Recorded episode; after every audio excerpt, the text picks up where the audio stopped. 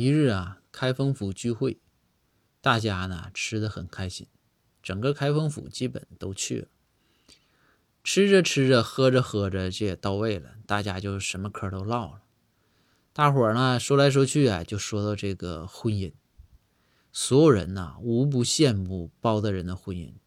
说大人，您和嫂夫人在一起这几十年了吧？就恩爱如初这个劲儿，我们都羡慕。你看，就像现在，这嫂夫人这夸夸的就往你碗里头给你夹菜。你说像我们这种啊，这结过结了婚的这羡慕你，说这没结婚的那更羡慕你。说大人，你这些年这是就这种婚姻，你是怎么维持的呢？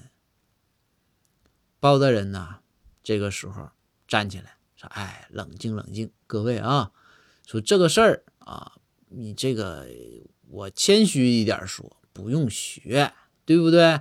哎，这个这个事儿呢是这样，来，包大人拿起他手中的碗，说大家看看啊，这个这是嫂夫人刚才。”这个给我碗里夹的啊，嗯，什么鱼骨头啊、葱啊、大蒜瓣儿啊，啊，你们懂了吧？